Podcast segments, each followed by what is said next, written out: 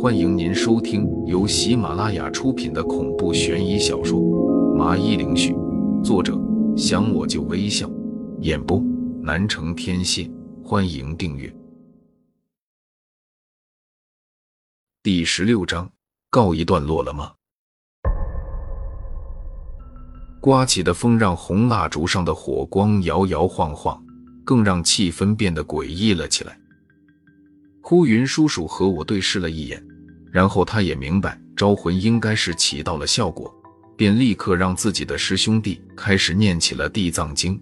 不一会的功夫，木鱼声和念经声就此起彼伏的响了起来。王林，别愣着了，你招魂咒成功了的，赶紧继续下一个。在我还有些愣神的时候，脑海里就传来苏泥上提醒的声音，我这才反应过来。继续重复着刚才的过程。福伯给我的名单上足足有四十五人，这就代表我必须要招魂四十五次，每一次都会耗费我巨大的精力。可奇怪的是，我却一点没有感觉到疲惫，反而感到有些轻松。很快，我便想到这应该是托了苏尼上的福，原来他方才说帮我是这么一回事。心里顿时充满了对他的敬意。别看他一副高不可攀的样子，实际上也是个外冷内热的好女人。只可惜是个女鬼。等等，王玲，你这个时候怎么能分心？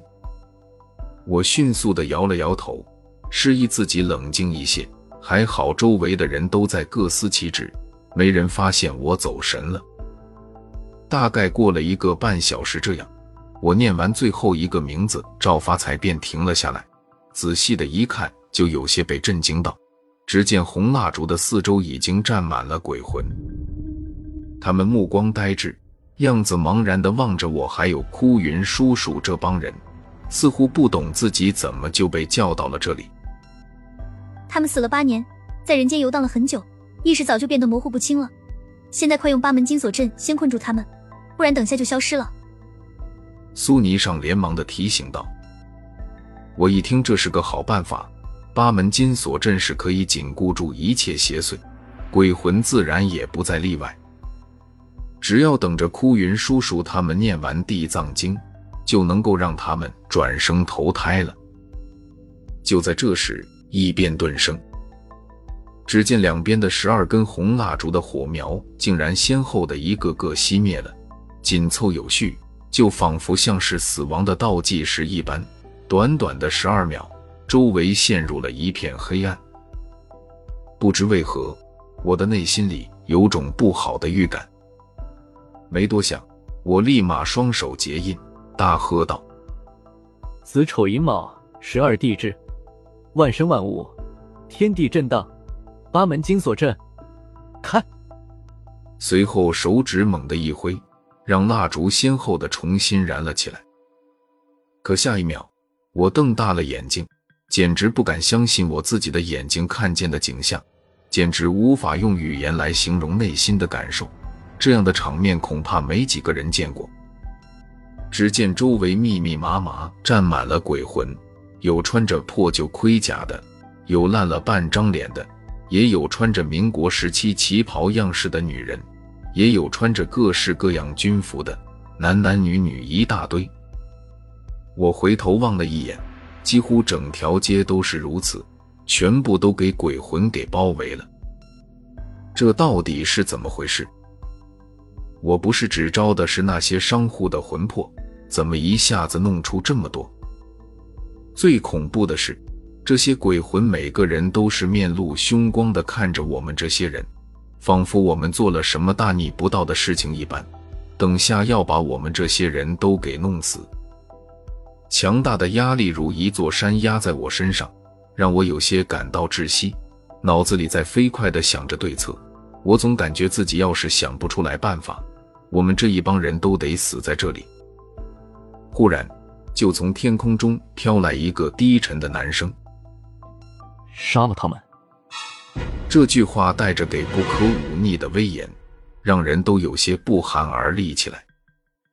只见离着我们最近的鬼魂们面容开始扭曲，张牙舞爪的就要冲过来攻击我们。我说你怎么这么没用啊？难道就想不出办法吗？苏尼上有些抱怨的冲我吼道，这让我有些委屈的要死。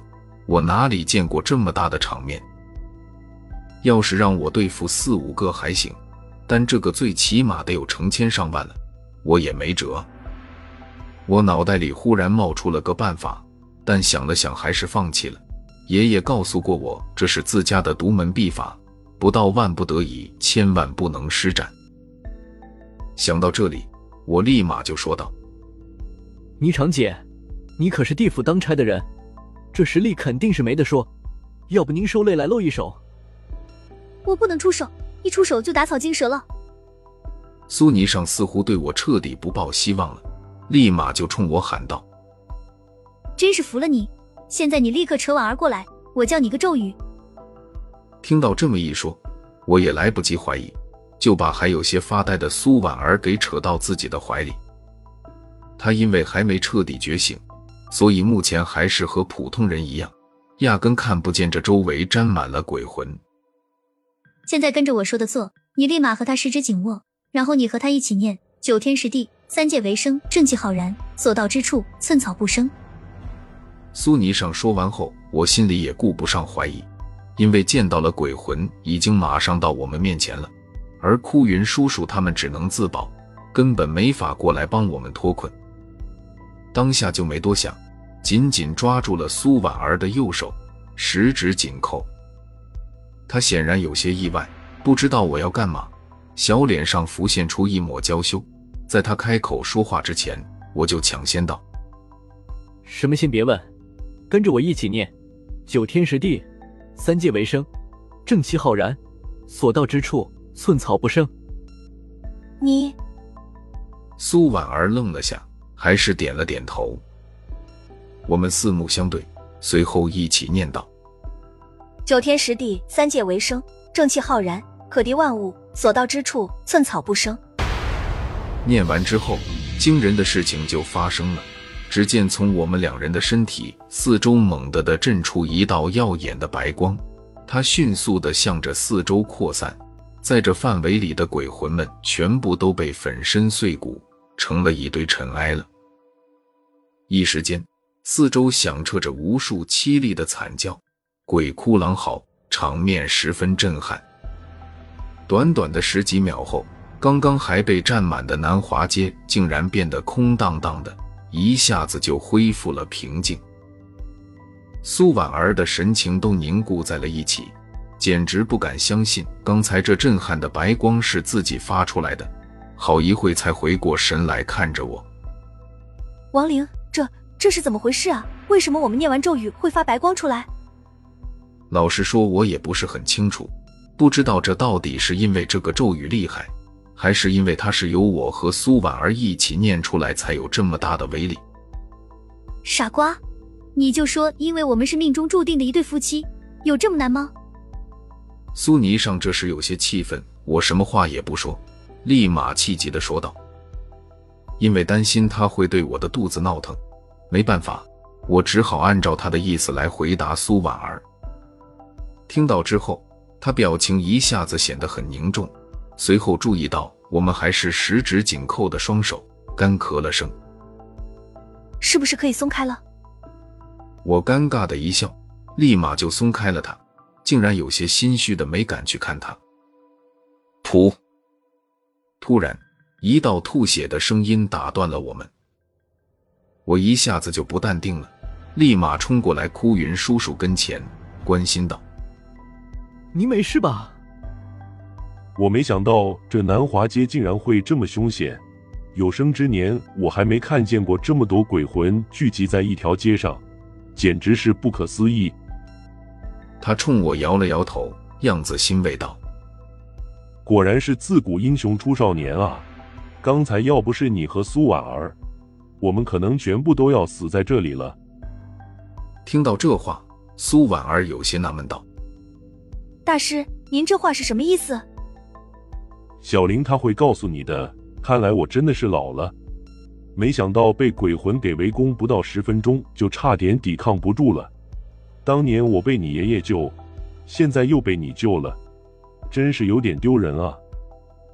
枯云感叹的说道。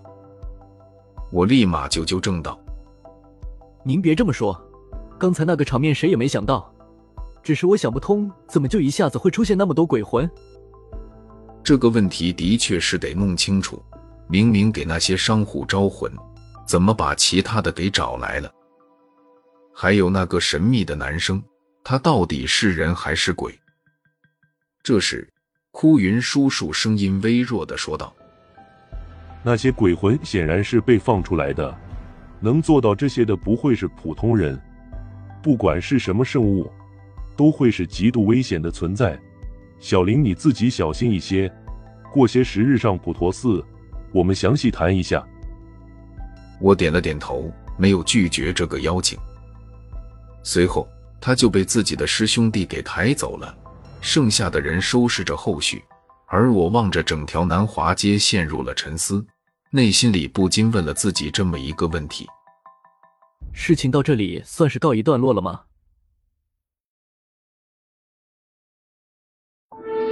听众朋友，本集已播讲完毕，请订阅专辑，下集更精彩。